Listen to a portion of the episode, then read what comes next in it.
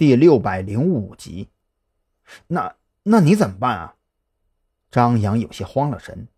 现在跟以前不一样了，寻常的药店根本买不到处方药，指望用那些非处方药给彭璇退烧，那简直是痴心妄想。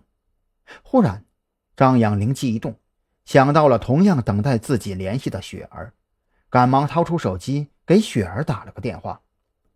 彭璇病了，高烧，但是他去不了医院，你想想办法给他找一个医生过来。张扬的声音很急促。可他心里却没有半分底气，这也是他当上准执事之后对雪儿下达的第一个指令。好的，我马上就安排。雪儿的回答非常简短，挂断电话之后，当即联系了山南市的子午会成员，只用了十几分钟，就带着一名医生赶到了旅馆门口。张扬看着那个医生给彭璇皮试之后，输上退烧药。心里面这才稍微安稳了一些。您放心吧，这名医生是我们自己人，他会对这次治疗守口如瓶的。雪儿见张扬还有些不太放心，以为他担心彭璇的身份问题，也就开口解释道：“辛苦你了。”张扬点头，他心中却是涌上一股异样，这是他第一次享受到特权所带来的便利。也是头一次发现，只需要一句话就能办好对寻常人而言非常麻烦的事儿，会带来怎样的感受？或许这就是黑狼口中所谓的掌控吧。张扬努力调整着自己的心态，努力让自己不受这些影响。雪儿，黑狼有没有告诉你，我收下这批见面礼之后，山南市和临海市又该如何安排？是空出来，还是重新规划组织结构呢？黑狼大人说过了，这些您可以自己看着办。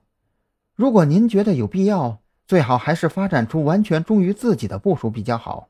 毕竟，您加入了子午会之后，上边会给您下达一些指令。如果到时候手底下没有可用之人，难道您要亲力亲为吗？雪儿的回答。颇有些小心翼翼的味道，生怕一不留神触动了眼前这位的逆鳞，那可就倒霉大发了。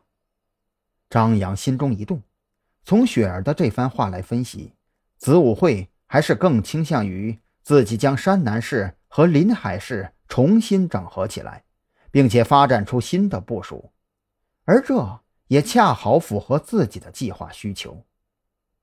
从夏明和雪儿这两个人。对黑狼的态度来分析，这个黑狼肯定不是普通的监理，而且子午会内部也并不是铁板一块。那么，只要自己在这边折腾出足够引起黑狼注意的规模，那么他肯定不会拒绝亲自跑这么一趟。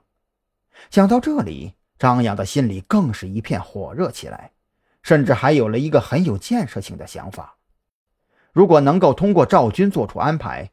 直接从警校毕业生中弄出来一批人充当自己发展的子午会成员，那么黑狼那边肯定会大喜过望吧？这个计划唯一的弊端就是，这批毕业生完成任务之后的去处该如何安排呢？让他们回到原先的轨迹上肯定不太合适，可全都留在特侦局，这也不现实。哎，还真是个麻烦事儿。不过，眼下自己可没时间去纠结这些，先想尽办法抓住黑狼才是实实在在的正事儿。一想起黑狼，张扬的脑袋就开始闷疼。那露在面具外边的半张脸，怎么看都觉得眼熟，可偏偏这脑袋里就是想不出个所以然来。如果能够从自己的记忆里推断出这个黑狼的大概嫌疑范围，那可就省事多了。